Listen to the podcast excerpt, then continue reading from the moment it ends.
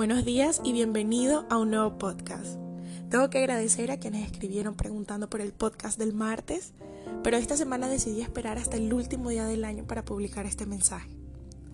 Hoy llega a su fin un año que pasará a la historia, un año que ha marcado a todos, a unos seguramente más profunda y dolorosamente que a otros, pero sin duda todos nos hemos visto afectados.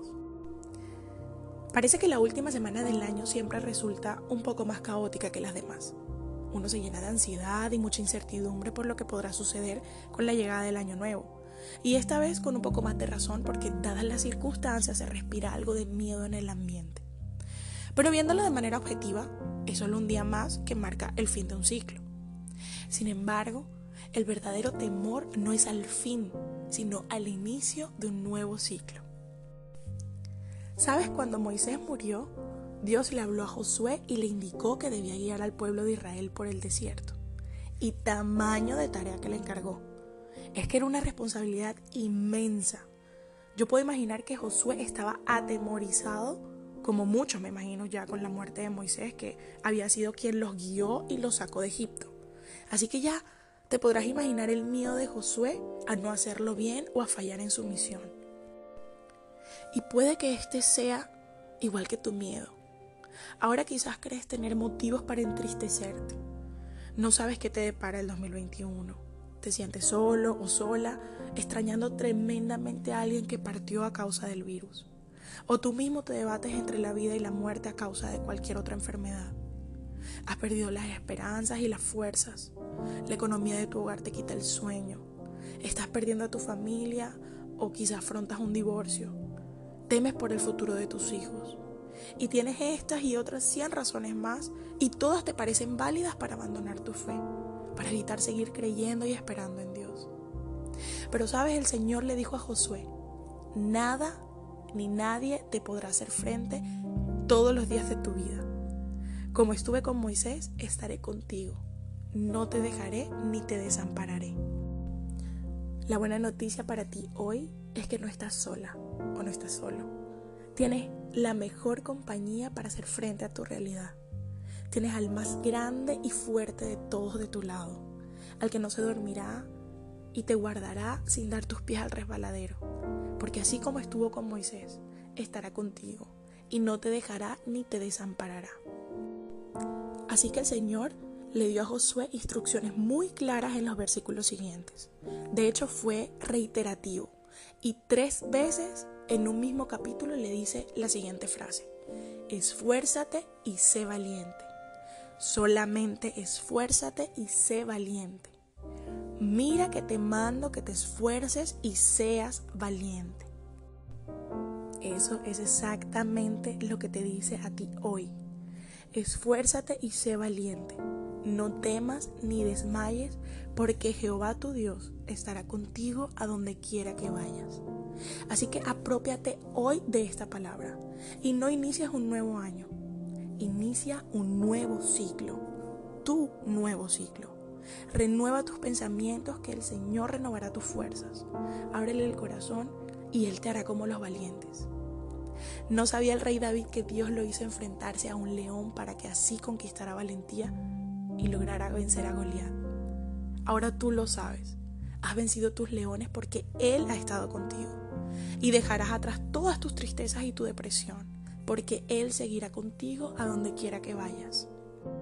Y sabes, mientras Dios hablaba con Josué, añadió lo que yo siempre llamo su bono extra. Y le dijo, nunca se apartará de tu boca este libro de la ley, sino que de día y de noche meditarás en él para que guardes y hagas conforme a todo lo que en él está escrito, porque entonces harás prosperar tu camino y todo te saldrá bien.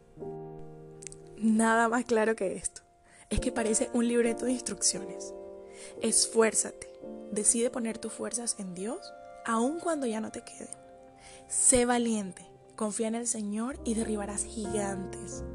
Medita en su palabra, atesórala y ponla en práctica haz lo que te dice de hacer y no hagas lo que te dice no hacer. Entonces Dios abrirá sendas donde no existen, enviará sanidad a tu vida, llenará tu alma de gozo y de tranquilidad. Si aún no crees en los milagros, empieza a creer. Es el momento. No tienes nada que perder. En cambio tienes todo por ganar. Porque la promesa y las instrucciones te han sido dadas. Ahora la decisión está en tus manos. Me despido no sin antes bendecirte y desearte un feliz inicio de ciclo. Yo soy Lizeth Vanegas Gebauer, gracias por escucharme y hasta el próximo martes. Hola y buenos días a ti que te has tomado unos minutos de tu tiempo. Hoy es el primer podcast del año 2021 y llega a tu vida un nuevo mensaje cargado de promesas, esperanza y mucha verdad. Tú seguramente has escuchado hablar del rey David, un personaje con una trayectoria muy relevante en la historia de Israel y en la Biblia en general. Él está descrito como un hombre conforme al corazón de Dios. Y podríamos hablar este y otros cientos de podcasts acerca de todo lo que David representa. Sin embargo, hoy he escogido un momento muy exacto, un gesto que a mi parecer ha sido de los más bondadosos, amorosos y misericordiosos que este hombre haya hecho jamás. Lo que hizo David con Mefiboset está documentado en 2 de Samuel 9 y describe cómo deberíamos actuar si realmente tenemos a Dios en el corazón. Antiguamente, cuando un rey llegaba al trono, mandaba asesinar a todos los descendientes del rey anterior para evitar algún tipo de insurrección que le significara la pérdida del trono. Resulta que cuando Saúl y su hijo Jonatán mueren en batalla y David pasa finalmente a ocupar el trono como rey de Israel, la noticia se esparce y la nodriza de uno de los hijos de Jonatán, llamado Mefiboset, temiendo que el pobre niño que apenas tenía cinco años muriera, decide huir con él para salvarlo y con tan mala suerte que en el camino de la huida el niño se le cae de los brazos y el golpe lo deja paralítico de por vida.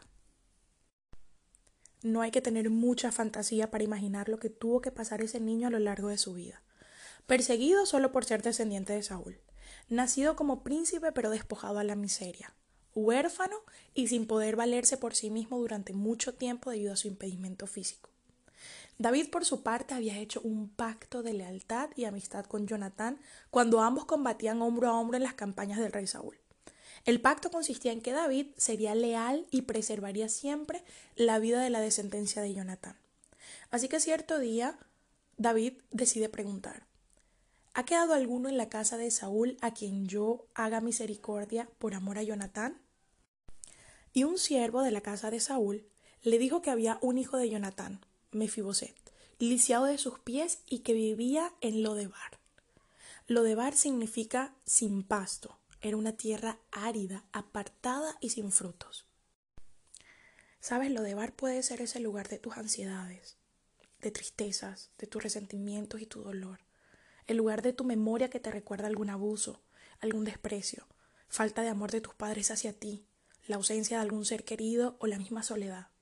O puede ser aquella parte de ti que te mantiene atado a tus vicios, esos que no te permiten soñar con un futuro mejor ni anhelar tu bienestar propio y el de los tuyos. Dice la palabra que el rey mandó a buscar a Mefiboset y cuando llegó delante de él se postró en señal de reverencia. Y el rey le dijo, no temas, pues en memoria de tu padre Jonatán he decidido beneficiarte. Hoy voy a devolverte todas las tierras que pertenecían a tu abuelo Saúl, y de ahora en adelante te sentarás en mi mesa. Mefiboset, que aún no podía creer lo que estaba sucediendo y por muchas razones tenía la autoestima enterrado en el suelo, le respondió ¿Y quién es este siervo suyo para que su majestad se fije en él? Si no va algo más que un perro muerto. Pero David, con la misericordia que conocía de Dios, el amor y la lealtad que él llevaba en su corazón hacia su querido amigo Jonatán, decidió restituir a Mefiboset todo lo que le había sido quitado. Puso siervos a su disposición y le devolvió su identidad y su estima.